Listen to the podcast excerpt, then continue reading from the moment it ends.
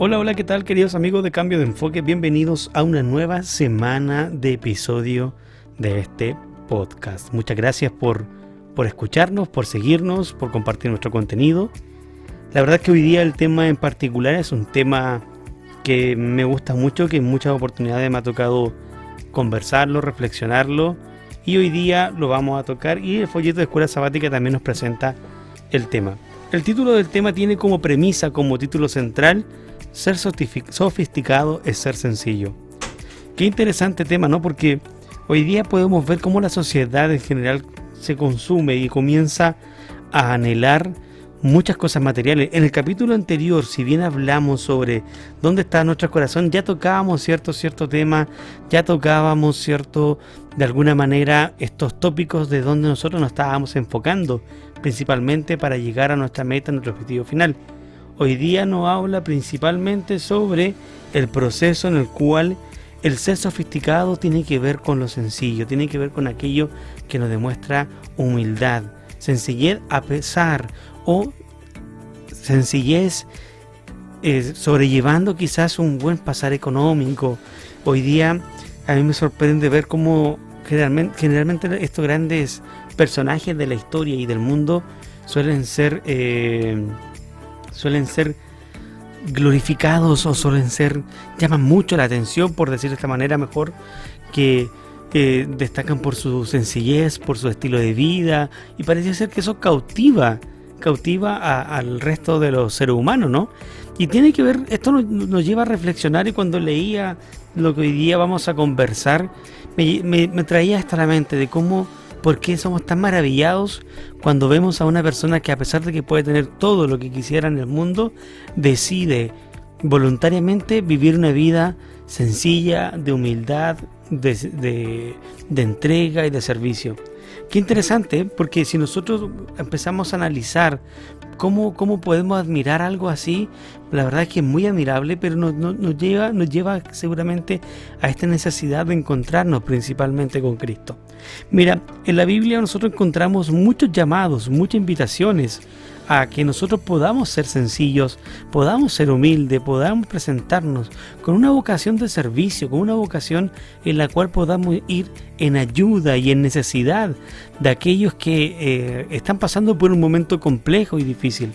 Mira, dice en Salmo 116, versículo 6, dice, Jehová guarda a los sencillos.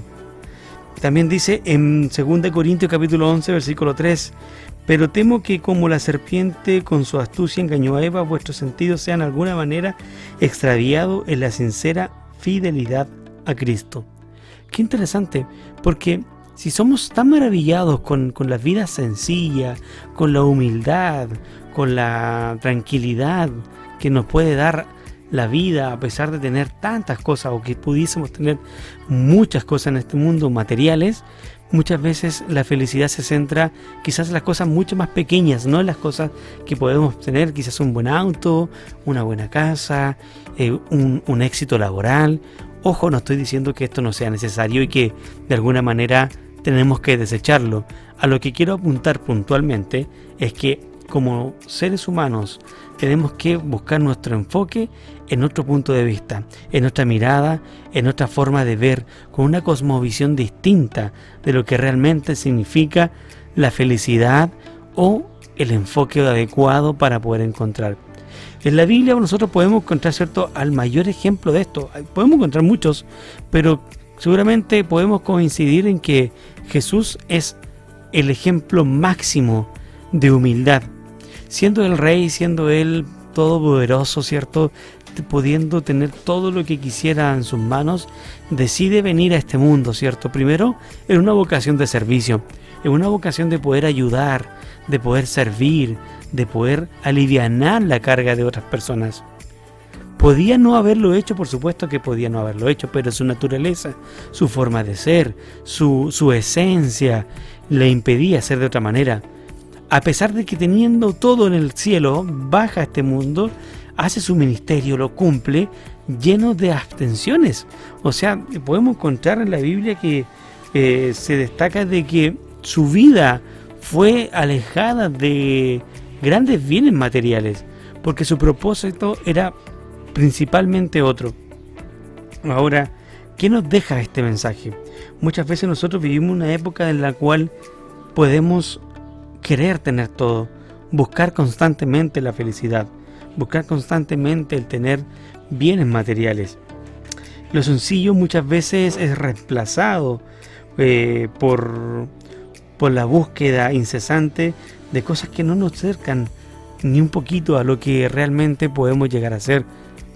Ahora, en esta lucha, ¿cierto?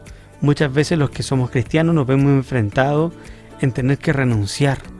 La semana pasada, como te decía, recién hablábamos de, de, dónde estamos enfocados, de dónde nos estamos apuntando, hacia dónde estamos mirando puntualmente.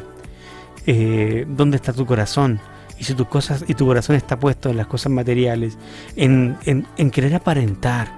Fíjate que el mundo principalmente quiere que seas tal cual no eres. Y hoy día todo te conduce a que tengas un estándar, que tengas un estilo de vida, que las redes sociales te muestren quizás vacaciones, viajes, y a costa de qué? ¿A costa de qué? De, tu, de tu sacrificio económico, de un endeudamiento, o quizás eh, por querer mostrar una cara o una, un estilo de vida que realmente no es. Estuve viendo una serie lamentable que está en Netflix de cómo las redes sociales nos pueden engañar, querido amigo, de cómo una familia que aparentemente era feliz, por dentro había una contaminación tremenda.